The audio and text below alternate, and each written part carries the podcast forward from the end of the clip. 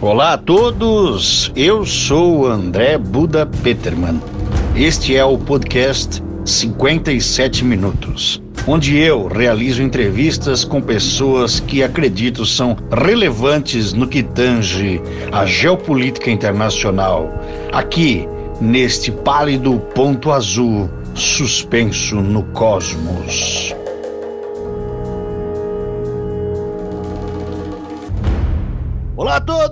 Está começando mais uns 57 minutos. Eu sou André Buda Peterman e hoje temos aqui um especial, um muito especial, eu gostaria de dizer, um programa, um podcast especial a respeito dessas épocas e festas natalinas e mais especial ainda para mim, para minha pessoa no caso, porque eu vivi a minha infância junto destes seres mitológicos oriundos dos matagais, do mato, da Alemanha, do, do platinado, do palatinado germânico.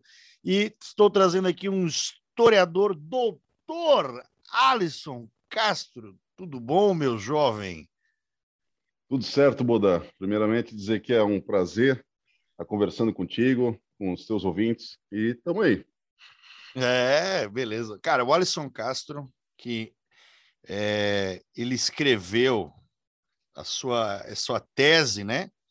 E virou livro é, a aqui. Disserta, a dissertação, e depois eu fiz um remendinho na tese de doutoramento. E aí, ah. a, a partir da junção dessas duas pesquisas, eu fiz uma atualização naquilo que eu tinha trabalhado na dissertação e lancei agora em 2021 o livro Personagens Natalinos no Vale do Itajaí. Isso aí, Personagens Natalinos no Vale do Itajaí. E eu acho super interessante porque ele está numa ascensão assim estratosférica esse esse personagem, na minha opinião, porque eu lembro que era era algo muito muito restrito a pequenas comunidades aqui de Brusque e Guabiruba, né? O pesníquel, como eu chamava o piscinique, né? E o Alisson escreveu esse né, esse, esse livro, esse recorte histórico aqui, essa, essa análise. Gostaria que, antes de tudo, Mr. Alisson, você nos, nos brindasse, nos presenteasse aí com a, o seu cartão de visitas, dizendo aí quais são as suas prerrogativas enquanto doutor em história. Eu estou lendo aqui a orelha do seu livro, mas eu prefiro que você mesmo faça as honras e se apresente para o nosso querido público. Pois então, eu fiz a licenciatura em História na, na Univale, onde eu concluí em 2009. Depois eu fiz uma pós-graduação em Metodologia do Ensino de História e Geografia em 2011. Depois, em 2012, né, eu, eu me tornei um membro ali da, da Sociedade do Pensnick, onde eu também tive um envolvimento com, com a Sociedade do Pensnick. E uhum. uh, em 2012 foi o ano que eu enviei um projeto para o mestrado em Patrimônio Cultural e Sociedade na Univille, para que eu fizesse uma pesquisa sobre esse fenômeno, né, que ainda não tinha casa, a casa foi surgir em 2012, se não me engano, mas é, era algo que já tinha me chamado a atenção, porque eu atuava desde 2011 como historiador na Fundação Cultural de Brusque, e aí, em 2000 e, entre 2013 e 2015, eu fiz o mestrado em patrimônio, onde eu fiz essa, essa dissertação, né, investigando os usos e sentidos atribuídos ao, ao PSNIC por seus praticantes. Uhum. E, em sequência, a partir de 2015 até 2019, então, eu fiz doutoramento em História na UDESC, Universidade do Estado de Santa Catarina, que é na área de concentração de História do Tempo Presente, Hum. O que é a história do tempo presente? Ela lida com processos inacabados. Então, né, eu, eu concluí uma tese em, em história e, e, uma da, das temáticas que eu abordei nessa, nessa, minha tese de doutoramento foi o Pinsnick. Uhum. E é, isso não está acabado, né? Isso continua. Agora tá virou um mote turístico de Guabiruba. Está uhum. é, tá tendo uma repercussão maior cada dia. Então a gente lida com processos inacabados. Né? Na verdade, todo todo processo em história né? A gente, se a gente for ver, ele é um processo inacabado. Se a gente tem uma, uma nova prova hoje de que, de repente, o Hitler morreu na Argentina, uhum. isso a gente vai né, é, revisitar a história, reescrever a história né, com novas fontes. Isso é algo natural. Sim. Mas a, a especificidade do, do, do, da história do tempo presente é justamente a gente poder lidar com o interdito da memória, com, com testemunhas, Então, uma testemunha poder olhar no, no olho do historiador e dizer: Ó, oh, eu não acho que foi bem assim, porque eu vivi tal, tal, tal coisa. Sim. Né? De modo que coloque né, aquilo que o historiador está eh, é, investigando, de repente, até em xeque. Né? Então, e, e, também com processos que eles ainda estão desenrolando. Né? Enfim, essa é a minha trajetória até chegar no, no doutorado. Ótimo. Olha, só tenho. Eu queria fazer um adendo a respeito dessa tese que você levantou do Hitler na Argentina. A minha predileta dessas teorias alternativas é que ele foi para o Mato Grosso e casou com uma mulata e ficou lá uh, até morrer de velha há pouco tempo atrás. Eu acho sensacional essa história. É, é, assim, é, né, eu não, não me lembro exatamente onde é que eu li, mas é que parece que tem uma, uma eu não sei se eu posso chamar de cabocla, mas uma, né, uma, uma mulher lá da, da região que casou com um alemão e dizem que ele era um alemão fugido de guerra. E aí levantam a hipótese daquele alemão, daquela, daquela senhora, ter sido o próprio Adolfo. Nós tivemos em, no, no, no Brasil, uh, faleceu inclusive no Rio de Janeiro, se não me engano, na praia, o Joseph Mengele. Ah, não, Bertioga. Se não me engano, se não me engano, era o lobo de, de, de Auschwitz. É. Né? E nós tivemos também vários cientistas alemães que foram depois é, convidados pelos Estados Unidos para servirem, né, com o seu saber científico lá na, nos Estados Unidos. Sim. Inclusive tem duas séries que, que falam mais ou menos dessa temática, é o, na, na, na Amazon Prime tem o Hunters e uhum. também tem o Homem do Castelo Alto, The Man in the High Castle. O The Man in the High Castle é, é, é, é o livro, né? É, o, é uma distopia sim, muito, sim. muito, muito interessante sobre o que teria acontecido com o mundo se a, né, o governo, né, o regime, o, a nação lá nazista na época, a Alemanha tivesse tivesse vencido a guerra, né? É, é, bem, é bem interessante essa ficção científica, porque uma, essa distopia, né? Porque a, nos mostra uma, uma realidade alternada, né? Acho que é do Philip, Philip K. Dick, o, o escritor. Isso. E é bem, é bem, bem interessante mesmo. A gente imaginar essa, essas outras possibilidades de, de, acontecimentos é interessante até por, por aquilo que eu abordo aqui no livro, né, de como que a, a migração alemã, quando ela vem para essa região de Brusque, Guabiruba, na antiga colônia Itajaí, uhum. quando ela vai lá para os Estados Unidos, na Pensilvânia, né, e, e os desdobramentos que vão surgindo a partir disso. Inclusive, na Pensilvânia, nós temos o Belschnickel, que Isso. é praticamente um pesnickel, né? Quase é igual. É praticamente mesmo. Ele, eu, eu, eu vi ele pela primeira vez no seriado The Office. The Office. O, o Dwight Schrute. Dwight Schrute faz o Dwight Schrute faz o aparece com o Berstnickel lá na, na, na região, é, o, no, no escritório. O, o Psinick ou algum personagem similar, como o Krampus, eles aparecem em vários seriados norte-americanos, né? Isso uhum. a gente tá, tá, tá bem presente. Né? Isso. É, tem um filme, se eu não me engano, do... tem um filme do Krampus, mas eu acho que ele é mais atual. Uh, esses filmes mais é, série B, série C, assim, do, né? sim, sim. Menos, menos fins orçamentários, menos, menos meios, né? menos orçamento, vamos dizer assim. E, mas eu queria iniciar dizendo uma coisa que o Pesnick, né, ou Piscinic, como eu dizia, como eu, eu, minha irmã, meus primos chamavam, que a gente não sabia como escrevia, né? A gente só ouvia o som. Ah, o Piscinic. Vai vir o Piscinic, aí já escutava um chicote, uma corrente, o né, aquele, aquele rosnado. E eu acho interessante que eu eu sou nativo do bairro Rio Branco, aqui na cidade de Brusque, em Santa Catarina.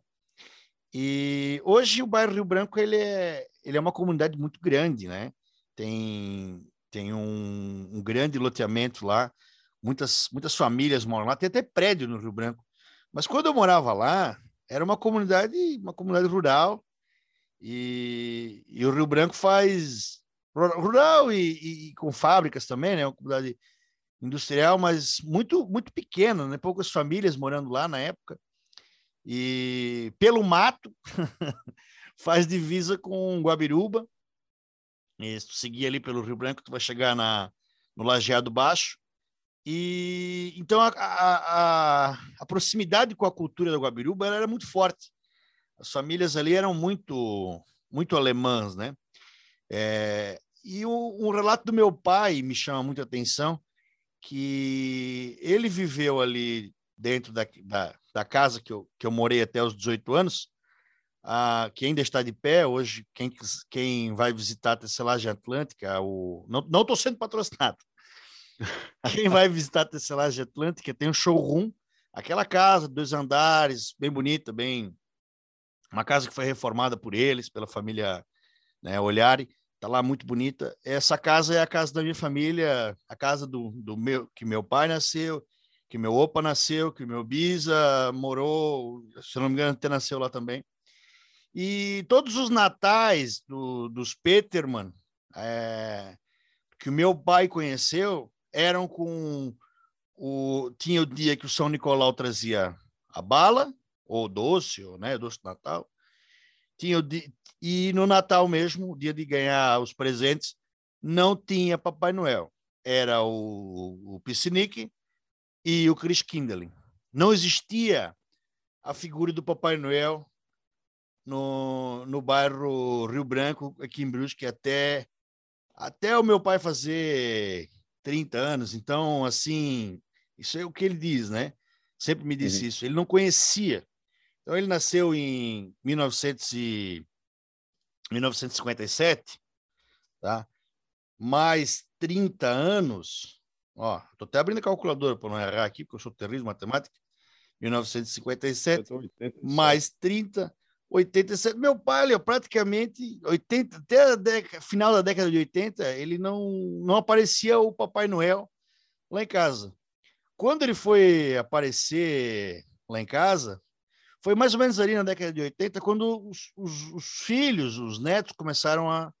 Né, os, os, netos do meu opa começaram a, a, a, a esperar, esperar o Natal. Mas ele, a infância dele foi toda com Pissnickel e Chris Kindle. O Papai Noel da, vamos falar da Coca-Cola, ele não, ele não ia, ele não aparecia lá em casa. Quem entregava o presente era o Chris Kindle e o Pissnickel faz, da, se cobrava das peripécias e das, das artes, né? Então é um, eu acho um relato bem, bem interessante a respeito disso, porque é uma comunidade que era muito isolada, né?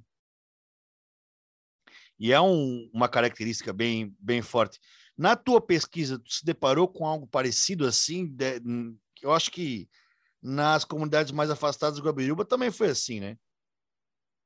Pois é, Boda. Uh, no capítulo 7 do, do meu livro, uhum. eu vou abordar uh, como que esses personagens natalinos ele, eles vão uh, está entre a familiaridade e o estranhamento aqui no Vale do Itajaí. Certo. Então, é importante a gente saber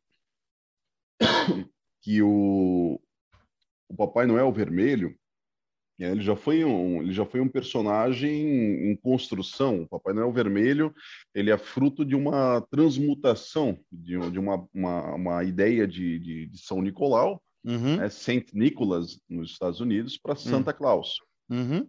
Então, nessa, nessa mudança, né, que ela foi sendo construída aos poucos, eu, eu, eu, eu pego vários poemas, no, se não me engano, no meu capítulo 6 ou 5 do, uhum. do livro, foi no capítulo Deixa eu ver aqui, depois tu faz o corte ali. Eu tô, ah, eu capítulo... tô observando aqui também, tô com o livro aberto.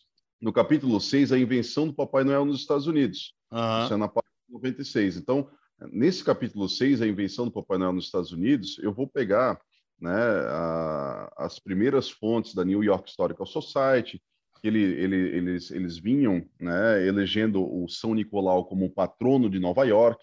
Uhum. Lembrando que Nova York antigamente era Nova Amsterdã, é, fruto de uma migração do Nordeste brasileiro, de uma cidade que é, os holandeses foram expulsos, foram para lá, fundaram Nova Amsterdã, depois virou Nova York. Holandeses aí, judeus ainda, né? Isso. E aí eles, eles, eles é, atribuíram né, o, o São Nicolau a, como se fosse o patrono né, de, de, de Nova York. E e relacionando isso aos holandeses, enfim. Ah, e aí, tu estás falando são judeus, então é, é uma, uma questão bem complexa. É, e aí, isso foi tomando forma de, de, de, modo que lá em Nova York eles criaram essa New York Historical Society, sociedade né, histórica de Nova York, onde eles fizeram, então, é, um panfleto, né, colocando São Nicolau e alguns adereços ali que, que lembram né, a comemoração do Natal na Holanda, é, e definindo isso como aquilo que seria o patrono de Nova York. E aí essa comemoração ela ganhou um destaque é, de modo que era algo semelhante ao nosso carnaval, assim, era coisa de bêbado na rua e assim por diante. Pelo menos é o que o pessoal narra, né? Só que chegou a Guerra de Secessão em 1860, é. ali por, por volta de 1860, coincidentemente quando Brusque e Guabiruba estavam sendo fundadas como colônia Itajaí. Uhum. Uh, nessa mesma época, teve a Guerra de Secessão nos Estados Unidos, Guerra Civil Americana. Depois né, vieram alguns, uh, alguns participantes dessa Guerra Civil fundar a colônia Príncipe Dom Pedro, uh, ali na região de, de Águas Claras, tal. Eh, hoje em dia, né? Então, esse, esse pessoal que, que, lutou na Guerra de Secessão, teve um cara chamado Thomas Nast, e aí é que eu, que eu tinha falado antes, né? Uhum. Os caras é, vieram para cá, mas também foram para Pensilvânia, nos Estados Unidos. E, e, o, e, o, Thomas Nast é um cara que é nascido no Palatinado, num uhum. Palatinado uhum. numa cidade ficava 20 quilômetros distante da cidade co-irmã aqui de, de Bruscal, na, uhum em, Baden-Württemberg. Baden-Württemberg. Então, é uma questão de 20, 20 quilômetros a cidade de onde ele nasceu, bem fronteiriça ali. E lá, ele, ele, inclusive, eu trago no meu livro uma ilustração de um livro publicado em 1858, e nesse livro tem a imagem do, de um piscinique com uma Kriskin, só que um piscinique de uma forma diferente. Algo que a gente pode chamar de homem do saco, né? Um, uhum. um chapéu bem, bem grande, com uma roupa preta lembra de, de peles, uma bota, um chicote na mão. E essa imagem, possivelmente, foi a imagem que o Thomas Nast é, viu enquanto criança. E eu estou fazendo uma suposição que é uma suposição endossada por, por outro pesquisador, que é o Gary Boller. Uhum. É, o Gary Boller é um professor, ele estava na Universidade de Manitoba, se não me engano, no Canadá, e ele escreveu um livro uh, Biografia do Papai Noel. Opa.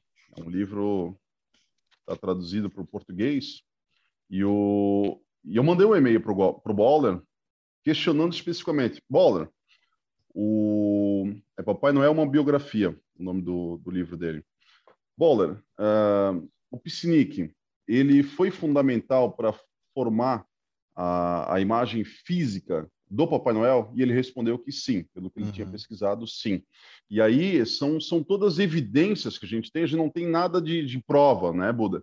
Mas são sim. todas evidências que fazem com que, né, eu trabalhando com o método indiciário do, do historiador francês, é, italiano Carlo Ginsburg, né, a gente tem indícios, é, conjunturas que nos levam a crer que, de fato, o Psinic, né, a, a migração alemã lá no, no, no, nos Estados Unidos, né, ou de povos oriundos de onde foi mais tarde a Alemanha, né, porque em 1860 a gente não tinha Alemanha ainda, é. só em 70, 71 que tem a unificação da Alemanha e Itália, mas é, essa, essa população do Palatinado, é, em especial o Thomas Nast, ele possivelmente vivendo até os 4, 5 anos ali no Palatinado e quando ele migrou para os Estados Unidos, possivelmente ele deve ter visto um piscinique quando era criança. Uhum. E eu lembro que eu, eu tenho muitas lembranças da cidade onde eu nasci, lá no, no Pará, porque foi justamente de quatro para cinco anos que eu migrei para Itajaí. E há 15 certo. anos eu estou em Brusque. Então, é, é, uma mudança muito grande na tua vida, e por mais que tu tenha quatro, cinco anos de idade, a, o contraste que ocorre faz com que aquelas lembranças do local que tu deixa, ela, elas sejam bem marcantes. Então, eu imagino, né, por, por toda essa conjectura, que uh, o Thomas Nash ele viu o Piscinic enquanto criança, mesmo que o Piscinic estava presente lá, né, e que veio para cá também. Bem, por que Thomas Nash? Porque dentre as várias contribuições que fazem com que o São Nicolau, esse patrono de Nova York, uh, vire outra coisa é, ele vai se distanciando de que forma? a New York Historical Society faz um panfleto, uhum. faz um uhum. poema e faz uma descrição do que, que o São Nicolau faz, como é que ele age com as crianças e assim por diante. Depois, um literato vai lá e faz um outro poema dizendo que ele entrega presentes. E aí tem uma outra contribuição de um outro poema dizendo, ah, agora ele voa num trenó. E o outro já vai dizendo, ah, esse trenó é puxado por uma rena. E já vem o outro dizendo, ó, agora não são mais, não é uma rena, agora são oito renas. E o outro já dá o nome. E assim, é, sucessivamente, é, vai sucedendo várias contribuições, e aí o São Nicolau ele vira duende, gnomo, elfo, sei lá o quê, e, e algumas dessas vão formando e vão contribuindo para que a gente consiga é, identificar num determinado momento esse Papai Noel que a gente vê hoje, vermelho. Uhum.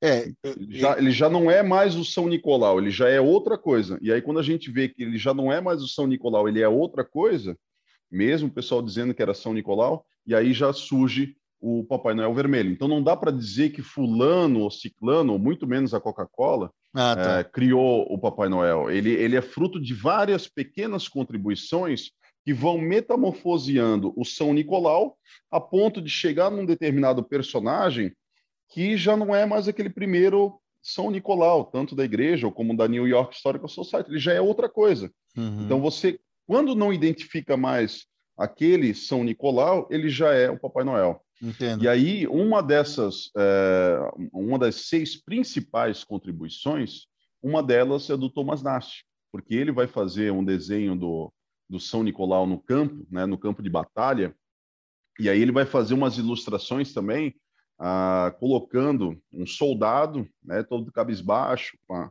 com a foto da, da família né, no, no, campo de batalha, e do outro lado tem a mãe, né, olhando esperançosa, rezando enquanto as crianças estão na cama dormindo. Então, uma imagem que lembra né, a, a questão da, da, da família. A, ela está embutida ali naquela imagem a, a, o anseio por reunir a família na época de Natal, que a família estava uhum. separada justamente porque o cara estava no campo de batalha na Guerra de Secessão dos Estados Unidos. Sim. Então é a partir daí que vai meio que modificando a característica do Natal, de uma festa como o nosso Carnaval, que era cara bêbado, né, jogado pelos cantos, e ela passa a ser uma, uma festa que simboliza a reunião familiar. Né? É, então, sem, sem falar no aspecto religioso, que é uma outra situação, mas do ponto de vista popular, né, ela vai ganhando esse apelo. E, e, e, toda a simbologia também né, dos alemães, né, a questão do pinheiro, enfim, várias, várias questões é, têm essa contribuição, mas em especial, né, no nosso papo, a questão quando o Thomas Nast ele vai desenhar esse, esse São Nicolau no campo, uhum. ele faz com aquilo, né, por mais que seja uma imagem preto e branco, se a gente olhar a, a, o casaco dele, ele está com aquela. A gente pode imaginar que seria um casaco azul com estrelinha branca. Isso. Lembrando a, Tô vendo aqui, bandeira página, dos Estados Unidos. E a calça, 114. por mais que seja branco e cinza, mas a gente pode é, remeter à imagem branco e vermelho, com listras vermelhas, né? conforme a bandeira dos Estados Unidos, como vários personagens, né? Eh, Homem-Aranha, Super-Homem e assim por diante. Então, ele queria uma imagem patriótica. Exato. Então, é, essa imagem do Thomas Nash, Thomas Nash, né, porque é, é alemão, o Thomas uhum. Nash ele vai fazer essa imagem e essa vai ser uma das principais contribuições. E se a gente olhar o Papai Noel, o São Nicolau, né, da, da New York Historical Society, que é o, o aquela imagem que eu vou colocar ali na página, deixa eu ver aqui, na página 101. Uhum. Pode olhar ali na página 101. Cheguei. esse, esse era o, o, São Nicolau da New York Historical Society. Quando você vê o, o, o São Nicolau do Thomas Nast, esse ali é o Psinic. Hum. Ele é o Psinic. A, a feição física dele, a roupa dele é o Psinic com uma estampa da bandeira dos Estados Unidos. Uhum. E a partir daquilo ali, o, o, essa vai ser uma das, das, principais contribuições que vai dar forma à feição física do Papai Noel, né? E aí é quando a gente já começa a ver que, ó, isso, isso aqui estão dizendo que é o São Nicolau, mas já não é mais o São Nicolau, já é outra coisa, porque ali já é a feição física do piscinic, por exemplo. E essa foi a minha, minha dúvida para o Gary Boller, e ele disse, olha, ao que tudo indica, de fato, né, teve uma migração muito forte dos alemães lá na, na Pensilvânia, o Thomas Nash era né, do, do Palatinado, então tudo indica que sim, né, o, o a, a, a parte física do nosso Papai Noel vermelho, esse Papai Noel secularizado, ele é o Piscinic, né? Só que, uhum. lógico, não esse piscinique aqui da Guabiruba, porque esse piscinique da Guabiruba ele já é uma adaptação local, né? Com, com um mato, um chifre, etc. Tal. Não é o piscinique que veio né, do, do, do, Palatinado, mas ele é uma adaptação, né? Não, não dá para dizer que ele, ele é original ou não é original, ou não. Eu acho que não cabe essa discussão, mas ele é uma adaptação que foi feita aqui, né? Então, é, e, e, essa adaptação que foi feita lá nos Estados Unidos, nessa imagem do São Nicolau, e aí é a partir daí, e outras é, seis principais contribuições que vão formar que a gente conhece pelo Papai Noel Vermelho. Uhum. É, então, é, isso tudo a gente tem que fazer a leitura, né, para chegar no, no teu pai, Uhum. Estou fazendo essa, essa conversa toda para chegar no teu pai, Sim. porque ali por volta de 1900, 1910, a gente vai ter, então, né? A gente estava falando em 1860 do, do Thomas Nast, uhum. então depois de 40 anos a gente já vai ter ali em 1902, 1910, essa imagem do, do, do Papai Noel, que já não é mais o São Nicolau, daquilo que a gente já consegue reconhecer. Se a gente olhar uma imagem, ah, isso aqui é o Papai Noel. Né? Uhum.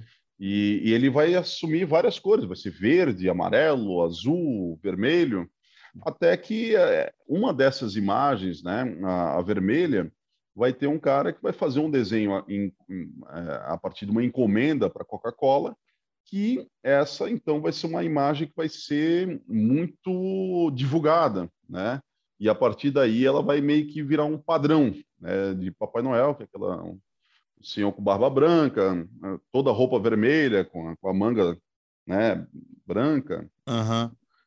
é, tal. Ele, aquele chapelão, aquele chapéu, né, aquela touca, né? Isso, isso. Mas eu... E essa vai ser a imagem. Então, esse... aí a gente tem que hum. a gente tem que relacionar e entender que isso está dentro de um contexto geopolítico. Pô, Papai Noel dentro de um contexto geopolítico, está forçando a barra. Não, cara, a gente tem que entender que, né, a, a, partir da Primeira Guerra Mundial, os Estados Unidos eles vão é, virar credores mundiais, né, principalmente para a reconstrução da Europa. E na Segunda Guerra Mundial, os caras, né, já estão ali é, fazendo a inflando o povo para fazer o canal do Panamá, né? para interesse deles, né? Um país se tornou país, né? Se, se separou justamente para atender interesse dos caras. Panamá, ah, o separatismo panameio da, que surgiu sim, de, da Colômbia, né? Era Colômbia e virou Panamá. Isso. Então ali já demonstra o poderio que os caras tinham, né, na, na de influência no, no, mundo. E aí nós temos, né, o surgimento do, do cinema de, de, uma, de uma maneira assim, do cinema de massa, né, ah, o rádio, a, a, a gente começa a ter uma influência da cultura dos Estados Unidos uhum. no mundo, né? principalmente depois da Segunda Guerra com, com a televisão.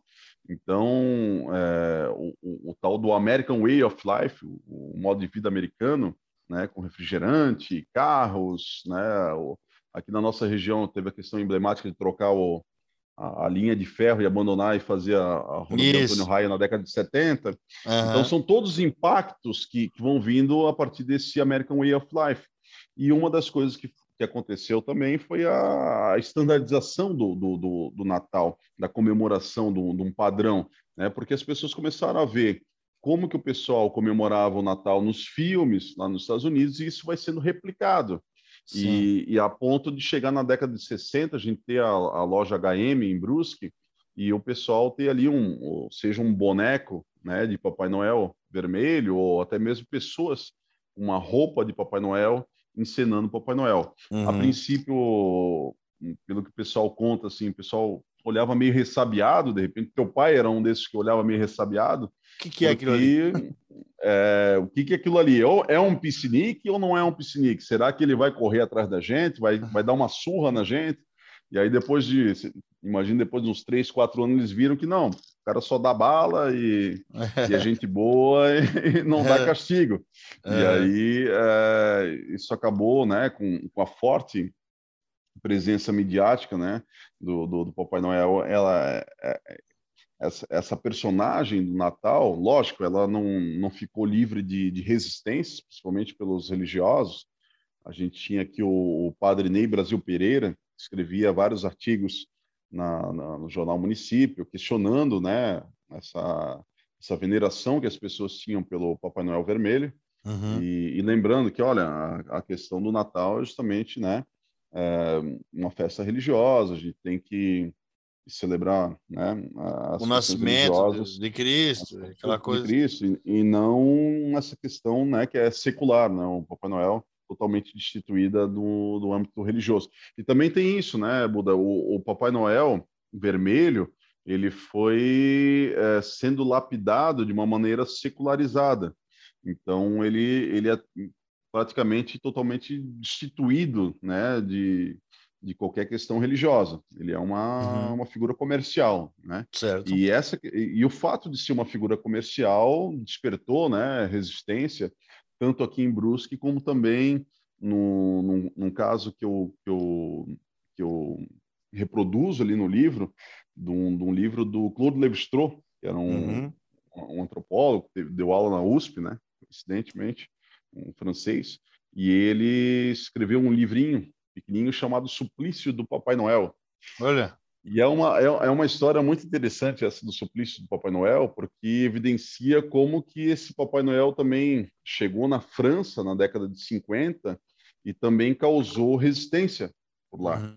Ele, ele narra o caso de, um, de uma notícia do, do jornal francês, em que eles pegaram um boneco do Papai Noel lá num orfanato da igreja e pegaram as crianças todas, perfilaram as crianças e, e enforcaram o Papai Noel na, na, na grade da igreja. Uhum. Foi um negócio tipo assim, pelotão de fuzilamento, né? Perfilaram as crianças tudo e pum, enforcaram o Papai Noel na, na, na grade da igreja e depois tocaram fogo. Né? E disseram, ó, isso aqui não é do Natal, isso aqui é uma coisa ruim, né? Para passar essa, essa mensagem. E o Claude Lévi-Strauss faz um, uma baita de, um, de, uma análise em cima, tal, do, do, ponto de vista estruturalista, né? Que é, tem, tem algumas críticas, tal, mas é, serviu de mote também para que eu, eu, enquanto pesquisador, eu percebesse que aqui em Brusque também teria, né, o padre Ney é, Brasílio Pereira, fazendo esse contraponto a, a, a, quando o Papai Noel ele passa a se tornar hegemônico aqui. Sim, sim. E aí vai chegar nesse momento do, do teu pai. Então, uhum. é a partir, né, na década de 60 que vem a HM, coloca, coloca esse, é, um boneco, ou depois até algumas pessoas vestidas e lojas de departamento. Uhum. E a partir daí, com a televisão, com o cinema, esse personagem ele vai se tornar hegemônico a ponto do Psinic praticamente não ser mais encenado em Brusque, e a ponto de, lá em Guabiruba, um grupo, né, que mais tarde formou a Sociedade do Pensnick, uhum. é, perceber que, olha, é, nós estamos perdendo isso, né? Uhum. Então nós temos que fazer alguma coisa. E aí surge a Sociedade do Psinic. Uhum. É, isso é, é muito, muito interessante porque eles trouxeram, né, os, os imigrantes trouxeram na bagagem deles uma, uma ideia, né? Uma ideia de que o Natal é comemorado dessa maneira. E quando eles chegaram aqui, eles têm, eles têm que, eles tiveram que se adaptar ao clima local, a, a, a essa ideia de, né, de viver no, numa floresta tropical. O, e, e como é que nós vamos encenar o, o que era o nosso Natal lá, né? E aí surge o Pisnico.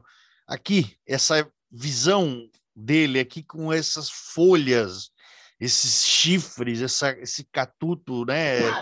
Essa coisa, esse monstro, né? Assim, o, o, o que eu não consigo encontrar, assim, é um, eu, eu vejo como elo perdido. O que era isso, né? O que era isso lá, quando ele estava lá em Baden-Württemberg, antes de vir para cá, quando eles estavam lá, era talvez algo parecido com o Krampus ou era ou a, quando ele veio para cá era mais um, um, velho barbudo que acabou virando essa loucura toda que é o Pesnik hoje?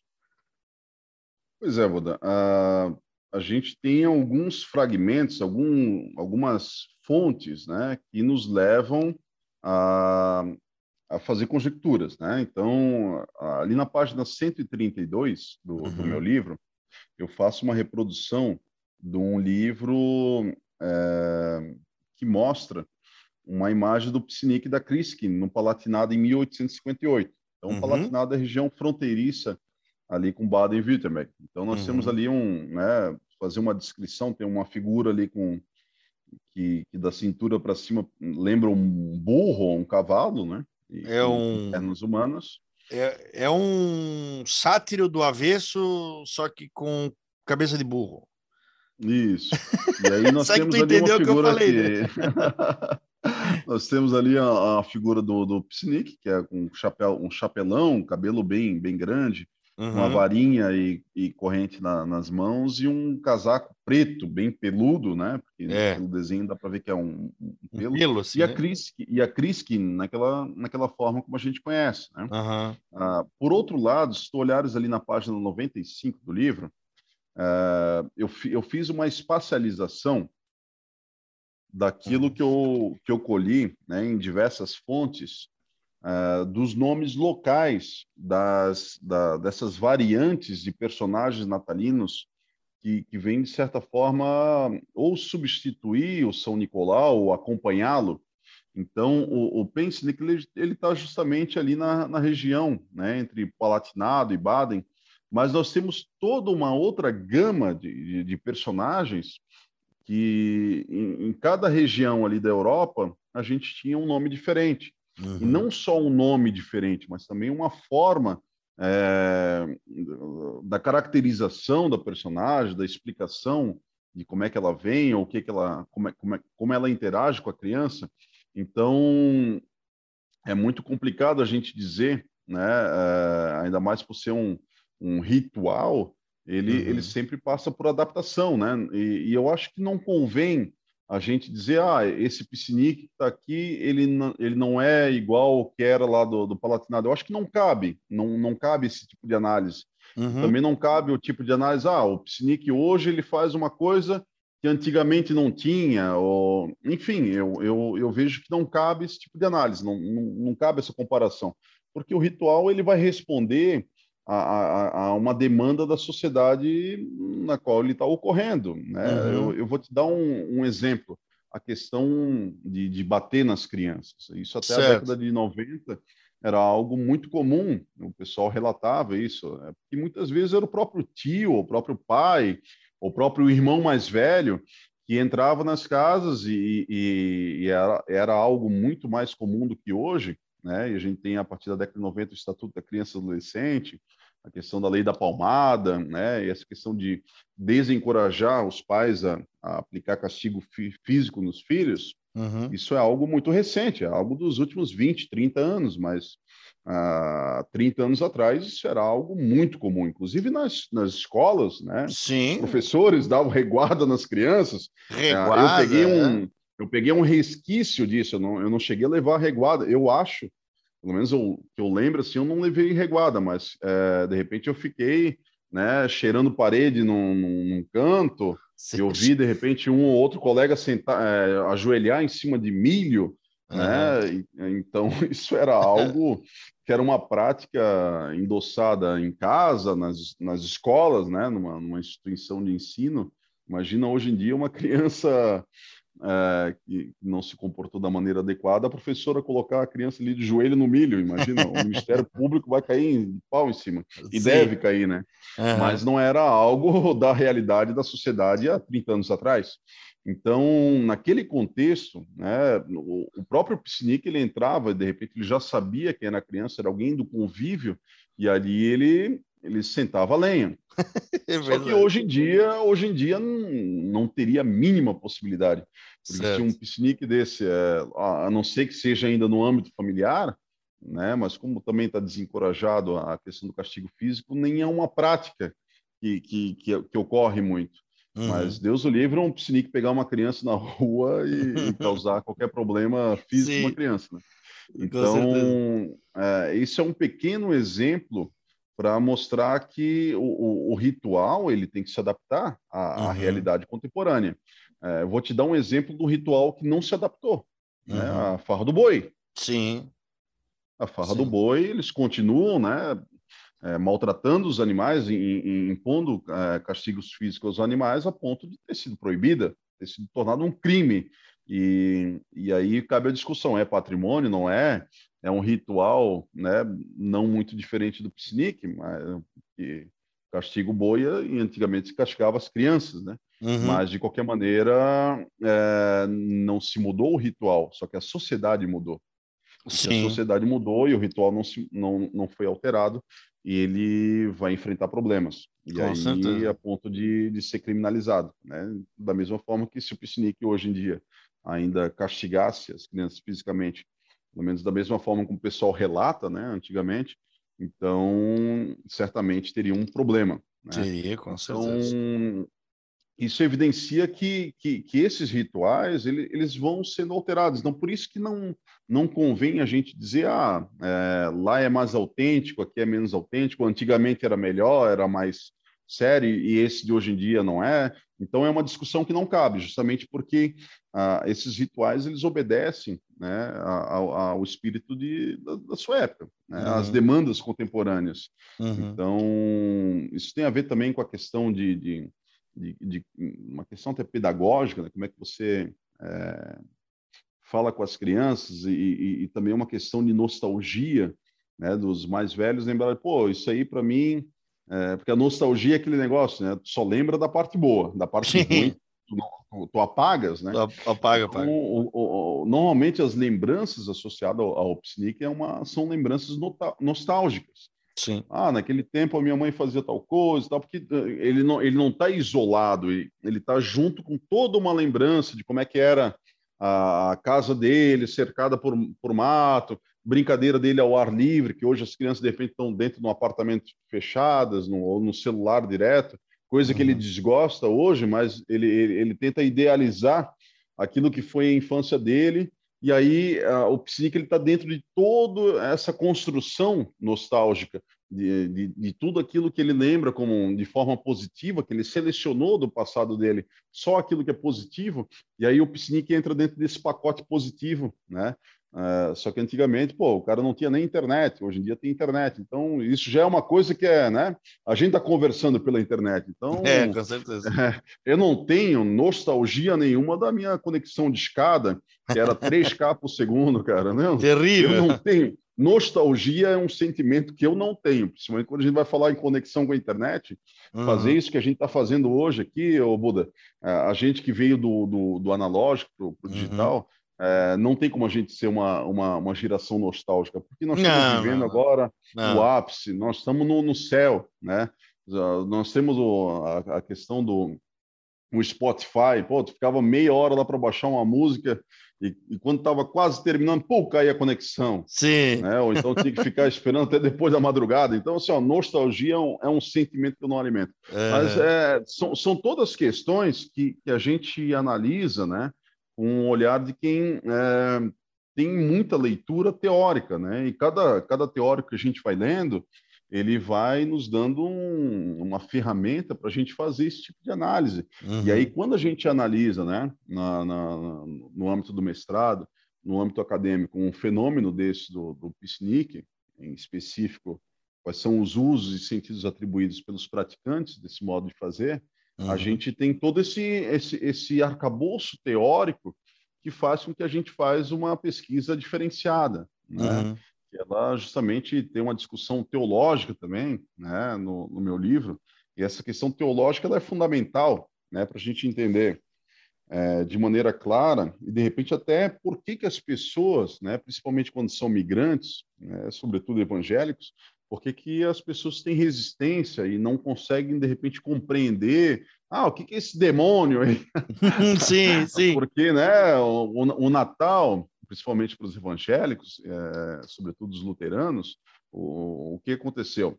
A gente tinha até então, né, o, o, o e o São Nicolau eles vão surgir do catolicismo popular.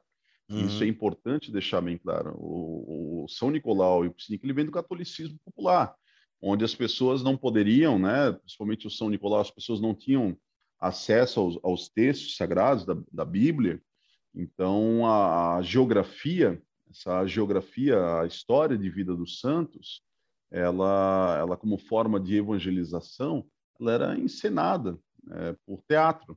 Uhum. E aí, uma das encenações que, que foi a, a, a, mais esperada, a mais celebrada, era justamente do São Nicolau, por conta do, dos milagres que ele tinha é, a, a, ele atribuído. Então, o, o, São Nicolau era um dos santos mais venerados, até que ali no, no século XII, se não me engano, no orfanato na França, eles é, algumas freiras deram alguns presentes para as crianças e atribuíram que foi, ó, foi o São Nicolau que deu o presente. E a partir dali, né, se vinculou essa ideia de, de presentear no Natal e que isso fosse o São Nicolau, até chegar lá nos Estados Unidos e virar o, o Papai Noel. O Santa então, Claus. o Santa Claus, isso. E então, de, depois, né, a gente tem na, na, na, reforma luterana, e aí onde, onde vão entrar os evangélicos, na reforma luterana, dentre as várias reformas religiosas, em especial a, a luterana, o próprio Martinho Lutero, em pessoa, ele vai criar a personagem Criskin. E por que, que ele cria a personagem Criskin? Porque uh, se até então, no catolicismo, para você uh, se relacionar com Deus, você tinha que ser né, tinha que, que, que, ser intermediado pela igreja, seja uhum. pelo padre, né, para espiar os pecados, seja para ter acesso à Bíblia e à interpretação da Bíblia, né, por meio do cânone da, da igreja, o Martinho Lutero ele vai tirar a igreja dessa relação com Deus. Então você vai poder ter acesso direto à, à escritura, né, traduzida agora, e você vai poder fazer a sua interpretação da Bíblia, como você também vai poder rezar diretamente para Deus, sem a, a, necessidade de ser intermediado pela igreja, pelo padre, e, e, e a partir disso, né, toda um, um, uma questão vai ser criada onde vai ser tirada a igreja como né, um intermédio da sua relação com, com Deus. E nesse sentido, né, na, na reforma luterana, Uhum. É, vai se assumir que, que para a, o Natal, e por que, que vai ser criada a Chris Skin como personagem natalina? Porque eles vão entender que é, não, não, não se vai mais ter a noção de que as pessoas é, precisariam de um, uma espécie de juízo final. O que, que, seria o piscinique? O piscinique, ou São Nicolau, é o uhum. juízo final. Está julgando o é teu... um momento de... Uhum. É, exatamente, é o momento de você chegar no final do ano e fazer um balanço. Ó, como é que é a situação? Você foi né, mais para ser salvo ou mais para ser condenado, né? Uhum. Mais para ser condenado, sim, que deixa ali a, a varinha, ou essas outras variantes de personagem na TV vão deixar a varinha e o pai vai castigar. Agora, se a criança foi boa, ela vai ter uma recompensa, vai ter uma fruta, um doce, alguma coisa. É, então ali é o Tem relatos de dele deixar, em vez de presente, um pedaço de carvão, né? Isso, porque ali é o momento do julgamento, ali é o momento uhum. do acerto de contas. Só que, para o, o evangélico luterano, é, o homem, né, o homem e a mulher são pecadores. Então, não tem essa do livre-arbítrio. Todo mundo vai, todo mundo vai pecar. E se todo mundo vai pecar, todo mundo vai ser condenado. E aí, como é que eu resolvo isso? A, a resolução vem na, na crença de que Jesus, ao morrer na cruz e ser crucificado, ele já pagou o pecado da humanidade. Uhum. É, então a gente não precisaria estar tá sendo, né? Não tem necessidade de se armar um julgamento. Exato. E se não tem necessidade de armar um julgamento, o Natal é o quê? É feliz, é alegre. É só, é só festa. É só sem, festa. Sem, é só bebê, festa. sem bêbados na rua, com apenas. Sem bêbados na rua. Família, famílias reunidas. com a família reunida. É. Então, a, a celebração de Natal ela vai ter um, um, um aspecto totalmente diferente do que aquela tensão né, de, de julgamento final, em especial para a criança. E aí. o é, julgamento vai... final. Isso é muito bom, porque tu vai chegar na época final do ano, ó, vamos passar de ano, tem a prova, aquele estresse, aí depois, né? tu vai ter que passar na catequese, vai ter que saber os dez mandamentos de cor, vai ter que saber rezar o terço, vai ter que saber tudo, fazer a novena. E aí, de, nesse dia ali, vai vir o piscinico, o exame final, o exame final para ver se tu foi um bom menino durante o ano, o balanço, se tu fez mais traquinagem do que coisa boa. E aí, e aí... vai se açoitar. Aí, aí entra a nostalgia para o cara achar que isso era melhor, né? É, mas enfim. Mas, olha, a é, gente é interessante essa essa ideia, né? Como era, como era a, a mente, né? Eu acho muito interessante como era a mente do pai e da mãe nessa época, né? Que ele tinha essa necessidade de é, colocar regras, ordem e disciplina de, uma, de qualquer maneira, né? Ele, a, o único objetivo talvez era de colocar essa, de impor essa disciplina na criação do, dos filhos, né? Sendo que hoje, né, isso foi eh, assim colocado num, foi, foi rebaixado essa, esse grau de, de tanta necessidade é, a, gente, a gente quer a felicidade, a gente quer o conforto, a gente quer né, o, esse tipo de coisa, o amor, né? É, sabe, é, eu acho que eu vou fazer agora um exercício de, de achismo aqui, né? Mas nós temos uma, uma comportamentos na sociedade, às vezes, em uma mola, um elástico, né? A gente vai ao máximo do, do, da dureza de uma sociedade, né? Com ah, criança tem que apanhar até o momento que a gente consegue dar quase uma, né? Uma, uma liberdade uh, total e eu tenho eu tenho um, uma assim um pensamento que eu acho que tudo vai tudo volta assim daqui a pouco os filhos que foram vão começar a fazer esse, esse, esse caminho inverso daqui a pouco, sabe? Que a nossa sociedade ela é cíclica de uma maneira absurda, assim. Como a moda, Sim, a gente, a gente ela vai e volta, né? E daqui a pouco o eu tá muito louco de novo, você tem que cuidar. Pois é, Bruno. Então, é, é, é, essa personagem, a, a Kriskin, ela, ela vem dentro desse contexto, né, de uma revisão teológica, Uhum. E, e, é por isso que muitas vezes quem é, é migrante e principalmente evangélico é, não, não consegue compreender essa ideia do castigo, de impor o medo, né? Principalmente se a gente olhar a luz do olhar o, é, enxergar o psinique à luz do Antigo Testamento, quando Deus castigava as pessoas, soltava os demônios, é, soltava o mal justamente para castigar quando o pessoal pecava muito, né? Uhum. Então, isso era algo. As né, pragas, do... né? Isso, a partir do, do Antigo Testamento, está dentro da lógica do Antigo Testamento. Então, é, tá, é, é, perfeitamente explicável, né? Dentro da lógica do Antigo Testamento, mas para quem já está é, tá mais apegado à questão do Novo Testamento, aí já fica um pouco mais complicado de, de encarar essa personagem. E a Chris Kidd, ela vem nesse sentido, né? Porque ela é, só, só, só faz o bem, vem dentro de uma celebração alegre. E, e curiosamente, é, eu, eu, imaginava, antes da minha pesquisa, que essa, essa junção dessas duas personagens, Criskin e, e Pensy, era algo da Guabiruba, mas não. Isso já estava né, na, naquela imagem que eu tinha te falado ali no, no livro. Uhum. Ali é. já estava presente ali no Palatinado. Uhum. Então já era algo que já estava presente lá antes da é, migração. O, né? Chris Kindle, se, tu, se tu colocar ele no, no, no Google, né? O, tu vai ver vários. É um personagem bem, bem carismático na Alemanha, né? Essa, sim, sim. A, a, figura, essa figura loura, né? É, quase angelical, quase angelical, não, totalmente isso, angelical, angelical, né? É, é, angelical, sei lá, barroco, né? Aquele anjo, aquele anjo uh, europeu, assim, né? Aquela, sim, sim. as vestes claras, uh, alguns têm asas, né? Então, assim, é, aí tem o Chris Kindle Market, né? Que é o, a, o mercado, o, o shopping, né? Vamos dizer assim, de Natal do Chris Kindle em algumas cidades lá na, na, na Alemanha. É, eu lembro que todo ano a gente assistia na Dois Velho o Chris Kinder, ele é uma moça, né? Ela é escolhida, uma moça, é como se fosse um concurso de Miss, assim, ah, e ela vai, ela vai visitar as casas, as, as escolas, leva presentes, é, é uma figura bem, bem angelical, assim, totalmente diferente do, do Pesnickel.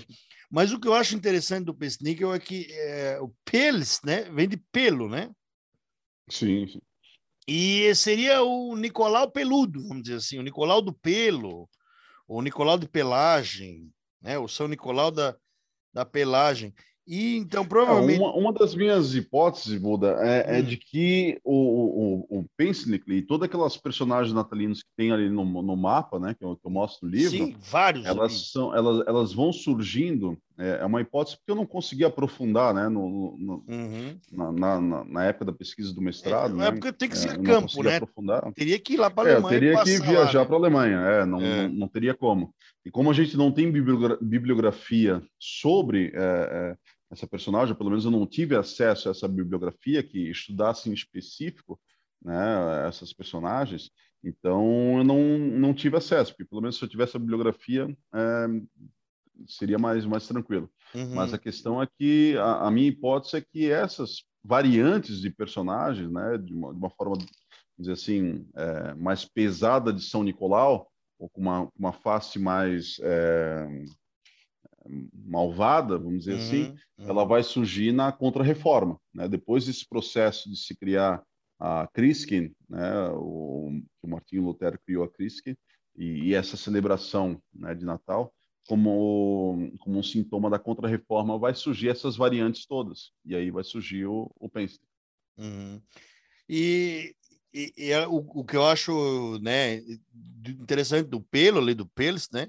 é que nós não temos um, um grande animal peludo aqui na região para eles para eles né, tirarem a pele e fazer uma, um casaco, vamos dizer assim, como se fosse um urso, né? Eles aí eles vão usar o que a gente tem aqui, mato. A barba de velho e a gamiova, né? Que barba de velho, a, é. A, as duas adaptações. E aí é curioso, Buda, porque ao, ao mesmo tempo, né, a gente vê é, como que isso vai vai se adaptando, né? E essa é uma, uma mudança significativa daquela imagem que tem ali do, do Palatinado para esse piscine que a gente já vê desde a década de 60, pelo menos em registro em fotografia, hum. ali da Guabiruba. Aliás, é, fantásticas que... essas fotografias. Parece, é uma loucura essas crianças do lado do piscine aqui. Eu tenho foto também do lado do piscine. Mas olha, essas crianças aqui, a galega daquele jeito, com cara de assustada, não tem preço, cara. Essas fotografias aí eu peguei lá na, na Fundação Cultural de Guabiruba, no acervo uhum. particular do Fabiano Siegel, uhum. também no acervo particular do Adailton Plan, né? Importante frisar. Legal, né? que legal. Foram parceiros aí nessa, nessa pesquisa. É, em essa, específico, é, o, isso.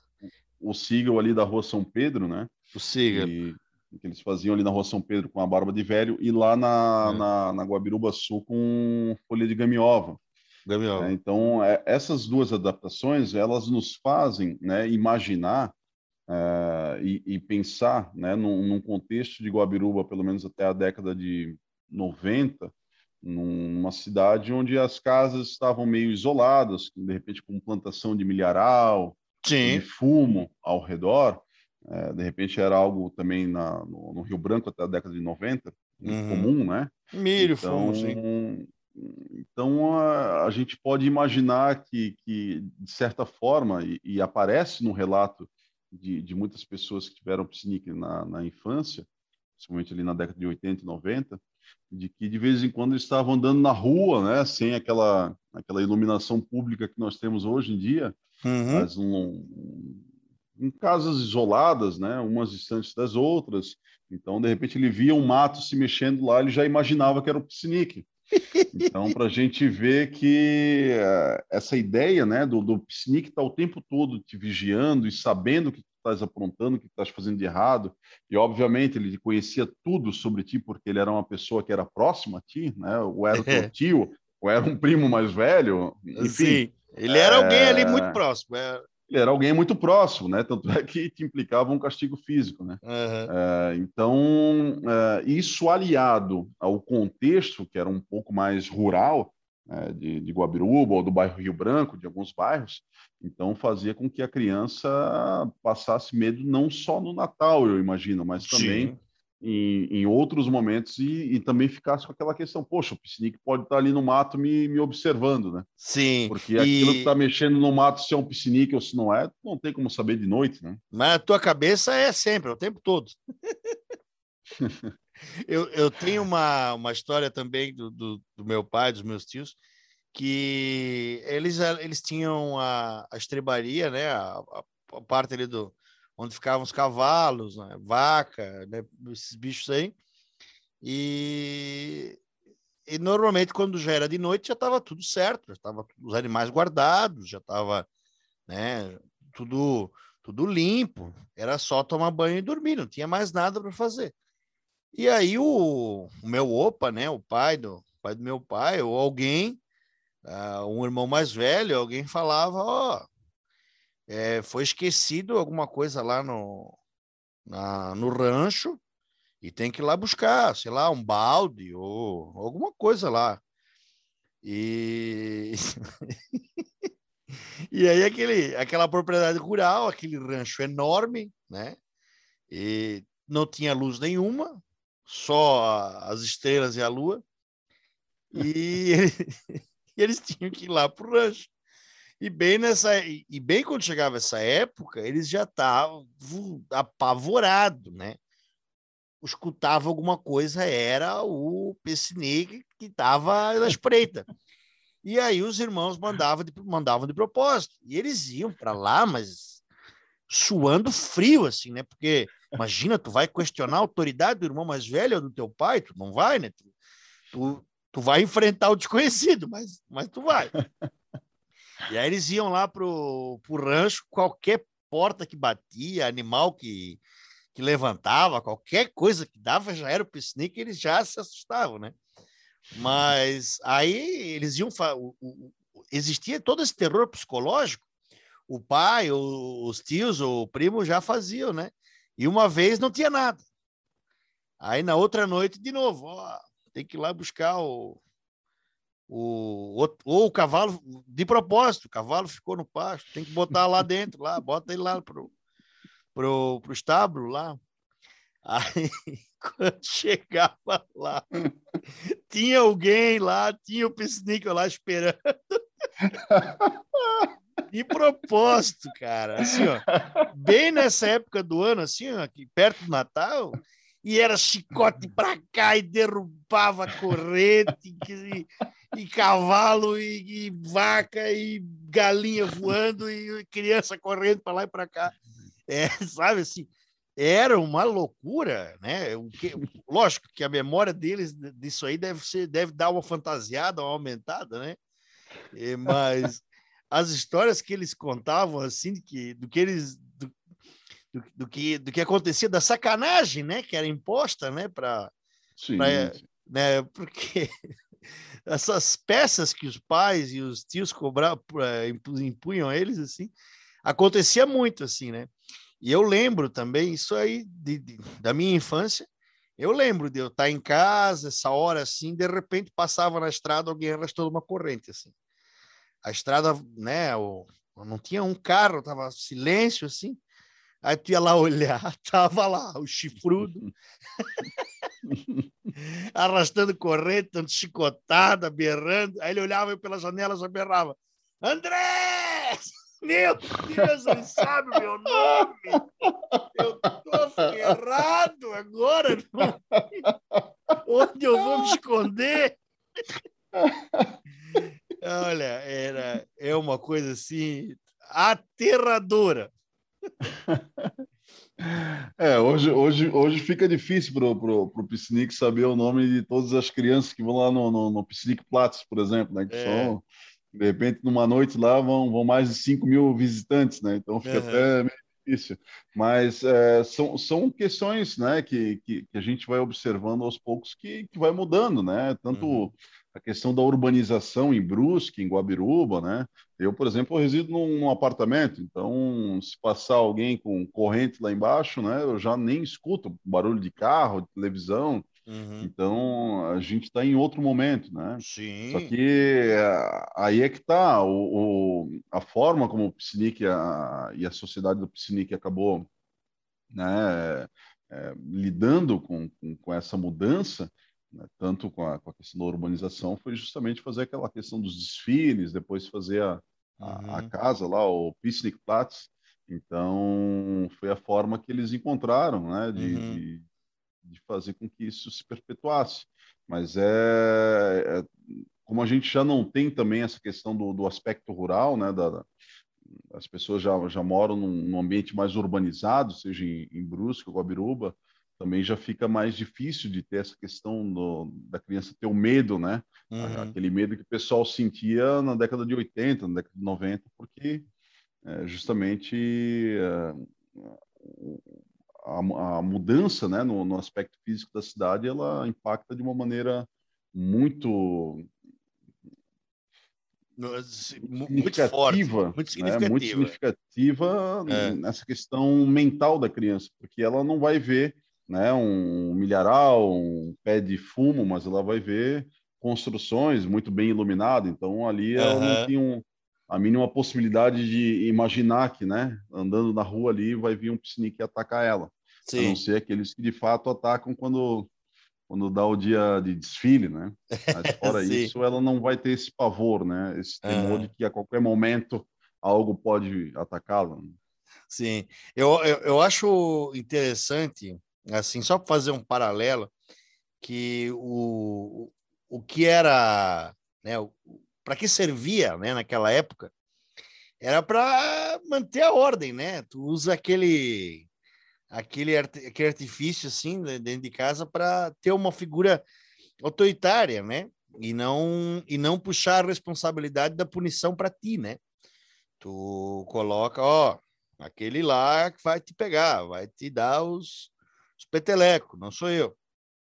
E tem um filme que eu acho que bem interessante, que me lembra muito isso, né? Que é o A Vila, de 2004.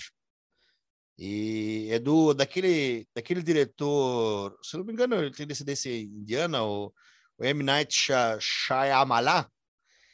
E a vila é uma, uma sociedade basicamente rural, assim, ao estilo daqueles americanos, os Amish, né? E eles estão vivendo como se fosse no século 18, 19, sei lá. E para manter as pessoas dentro da, da dessa vila, né, os, vamos dizer assim, os pais, eles eles criam essa sociedade e dizem que né, eles vivem no, no século 18 ali, sei lá. E para manter essa, as pessoas ali dentro, para elas não saírem, eles estão dentro de uma floresta, eles criam é, seres, assim, seres mitológicos, né? Como se fossem pessiníqueos, assim. Então, uhum. ó, para tu não sair da vila, tu, né, tu não pode sair da vila, senão nas, nas, nas imediações da floresta habitam esses seres. E se a, a, a, o pessoal da vila for muito é, né, mal criado, mal educado, é, ou, né, cometer muitos. Uh, vamos, dizer, vamos dizer assim, bem como falava antigamente, coisa que não deve. Transgredir as regras, né? Transgredir as regras, esses seres vêm e vão se cobrar, né? Vão, vão açoitar alguém, coisas e tal. Então, assim, é bem um microcosmos de uma sociedade é, é, regida pelo medo desse juízo final do Pesnickel. É, uhum. É, é interessante, eu vi esse filme em 2004, achei. E na, na, não lembro se na época eu fiz essa, essa, essa relação com o Pesnickel, mas hoje eu vejo dessa maneira, sabe? Eles vivem ali nessa sociedade e, olha, é, não façam, não façam, não transgridam as regras, senão os monstros, né, os Pesnickel, vão vir aqui e açoitar a galera. Até mesmo porque era uma, uma questão que, se o pai assumisse para si essa responsabilidade, se os pais, né, eles não estariam o tempo todo, porque eles não são seres mágicos, então eles não estariam o tempo todo ali para vigiar as crianças. Agora, uhum. se é um ser mágico, se é um ser que vem da floresta e, e, e a casa da pessoa, ou, todo o ambiente ali é, é praticamente floresta ou, ou plan, plantação, é. então fica muito mais fácil de, de, de formar essa noção e, e, incutir o medo, né? E incutir a preocupação. Poxa, olha, o, o bicho pode estar ali me, me, vigiando. Só que, como eu falei, é, hoje em dia, com, com, a questão da urbanização, isso fica muito mais difícil, né? Sim, com certeza. Mas, né, de qualquer forma, pelo menos naquela época, o Pestnickel ele era onipresente, né? Ele conseguia ver todos os teus todas as transgressões de regras que tu cometeu. hoje, é, hoje é um pouco mais difícil. Mas, ó, por exemplo, hoje, hoje de manhã, hoje de tarde, a minha irmã gravou uma mensagem do Pesnickel para os meus afilhados. Não assistam tanto YouTube, não joguem tanto videogame. Daqui a pouco o Pesnickel vai usar o, é. os algoritmos, né? os algoritmos. Vai, né? vai orar, usar os algoritmos, vai vendo o que está fazendo de errado e ele já vai, que nem o Google, né? Vai ver um é. sneak do Google personalizado. Ó, não faça tal coisa. É. Não pode assistir esses vídeos aqui que são proibidos. Esse, esses youtubers aqui não, não são legais. Não pode.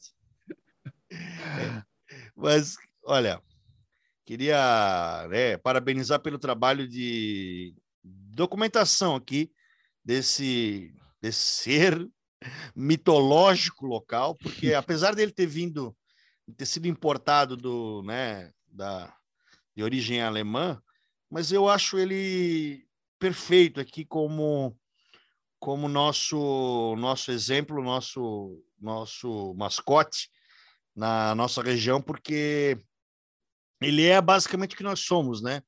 Ah, um, um povo que veio né, de, de, outra, de outras terras, se fixou aqui, se misturou, se mesclou e criou algo completamente novo e que continua mudando até hoje, né?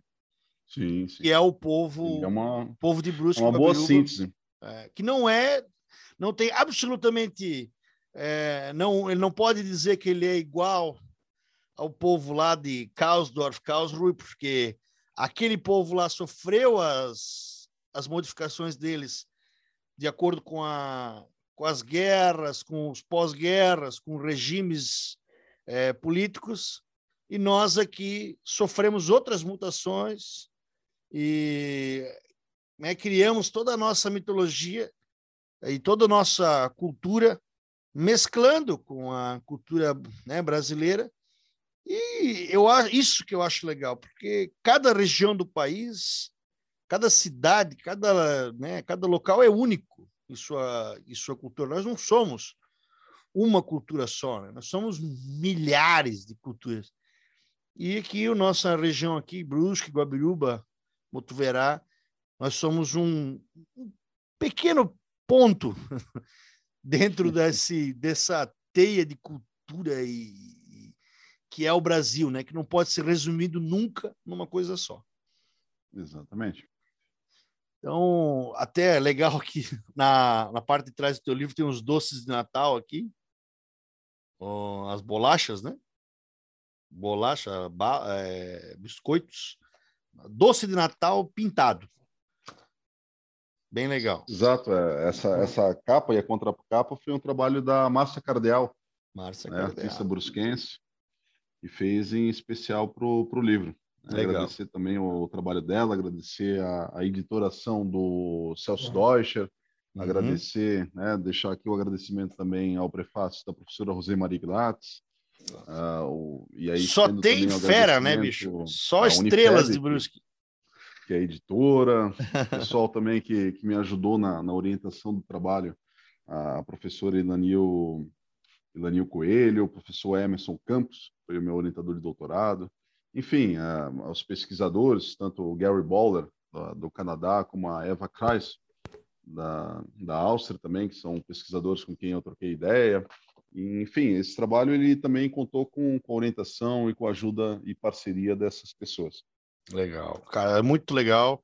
É, eu, eu, eu, estou lendo ainda, tá? não consegui finalizar porque eu estou com duas leituras em paralelo. Uma que é o do Eduardo Sporo, o livro do Santo Guerreiro, a, a história do um romance histórico sobre o São Jorge, que é bem interessante. E, inclusive, eu já vou deixar aqui uh, a propaganda que eu vou conversar com o Eduardo Spor em breve. Massa, e, massa. É, cara. Então, assim, né? Prometo que para 2022 eu quero conversar com mais autores para fazer uma divulgação aí, né, na, dos divulgação de, de leitura, na verdade, né? Divulgação científica e divulgação de leitura que eu acho que a, a gente precisa ler, ler mais livros e menos é, manchetes de jornal.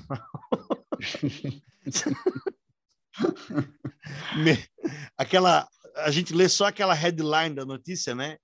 Só a chamada. Ah, só a chamada. Sujeito falou tal coisa. Não, cara, tem que ler tudo, bicho. Isso me lembra o Diarinho, tá, Gil? O Diarinho, ele é. pegava umas pressas, ele pegava um, o sobrenome, assim, de um, de um político. ah, fulano cometeu tal crime. Quando vai ver, era um cara lá, sei lá, em Pernambuco, que tinha o mesmo sobrenome, mas parecia que era um prefeito, um vereador, um secretário de governo, assim, que tinha cometido um crime, mas não tinha nada a ver com o cara, mas eles botavam na... Era um, era um sarro isso. É o clickbait da, do Diarinho.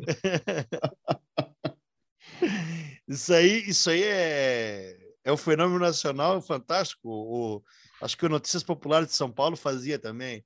Sensacionais fotos da Xuxa com o Pelé. Aí, na época, o Pelé namorando com a Xuxa, o pessoal pensava que era que era fotos de, né? Vazaram fotos deles da Xuxa nua e coisa.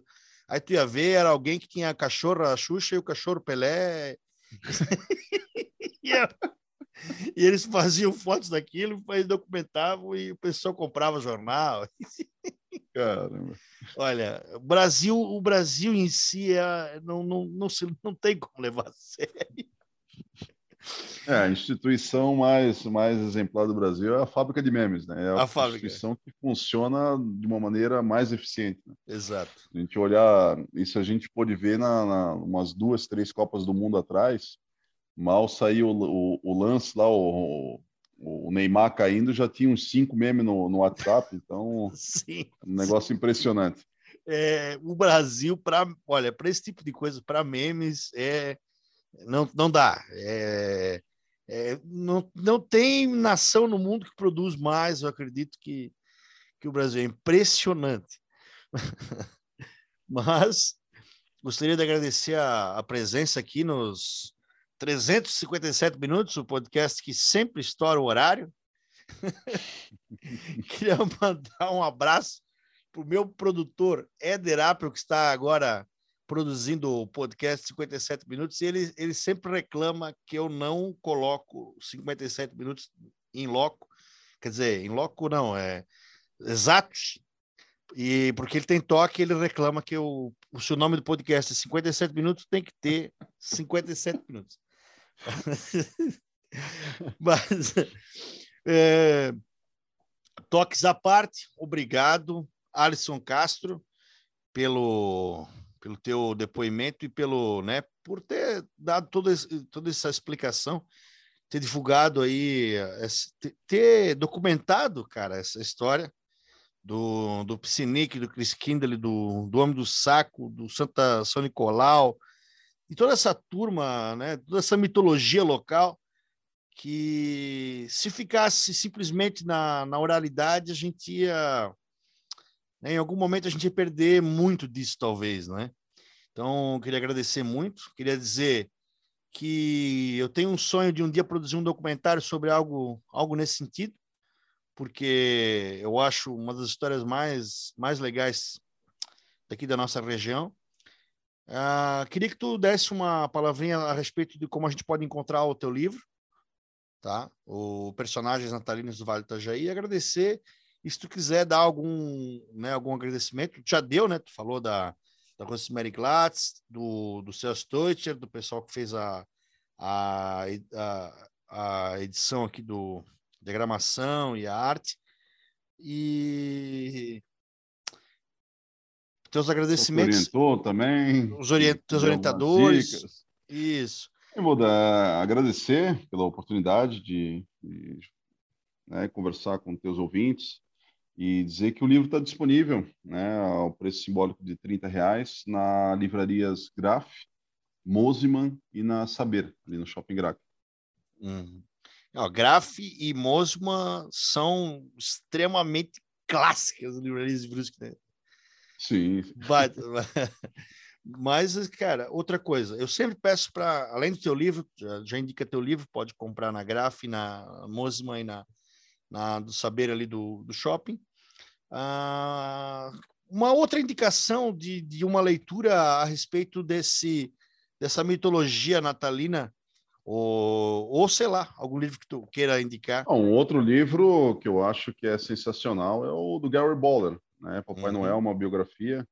Eu, eu creio que esse livro ele é, é, é fundamental, né, para quem quer também entender um pouquinho essa, essa questão do surgimento do, do, do, Papai Noel. Embora eu, eu tenha um capítulo ali no, no meu livro que eu, que eu discorra, né, né com outro enfoque, mas o do, do Gary Boller ele foi fundamental, né?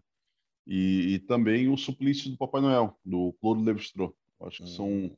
São dois livros que são bem interessantes. É, o, esse do Suplício do Papai Noel, para saber como é que foi esse episódio né, que, a, que a François é, noticiou lá nos Estados, no, na França, do, do, episódio que eles enforcaram e atearam fogo no, no, no Papai Noel. Isso é bem interessante. Que loucura, cara. E ah, eu sempre peço para falar um filme também, alguma coisa, um seriado, alguma coisa que tu queira, que tu acha interessante. Olha, um filme interessante é, que, me, que, que, me remete ao Natal foi o Joyer Noel. Ah, é, eu ia falar desse filme, é muito bom, cara. Não, não tem muito, muito a ver em específico com, com o Psinic, mas ele é um. Né, quando a gente lembra em Natal, eu, eu creio que ele é o, um, um dos primeiros que me vem à mente assim. É esse Joyer Noel, que é um momento ali da, da, da Primeira Guerra Mundial, o pessoal né, não, não tem a ver, mas tem, porque tem algumas questões de costumes, né? Uhum. É, e, e, numa das cenas ali é justamente a questão da, da música, como é. que eles, eles vão interagindo né, com a gaita de foles lá do né, escocês, com, com, o tenor, com o tenor alemão, e depois eles, eles colocam o. Eu acho que é emblemático, eles colocam do, do lado alemão os pinheiros de Natal, e o pessoal da linha inimiga fala: tá, mas o que é aquilo ali? O que, que os caras estão armando? Porque para eles, pra eles, eles não tinham noção, né? A, a, até a Primeira Guerra Mundial ali não não estava clara essa associação do Pinheiro com o Natal. Uhum. E, e, tem uma cena do filme que ela enfatiza isso, porque Sim. os caras começam a botar o Pinheiro de Natal ali para cima e os caras, não, pô, o que, que os caras estão tramando ali, né? Os caras vão atacar, mas é justamente o contrário. Eles, o Pinheiro de Natal ali, ela é praticamente uma bandeira branca, dizendo, ó, oh, cara, vamos parar com isso aqui que não tem sentido, vamos celebrar o espírito de Natal aqui.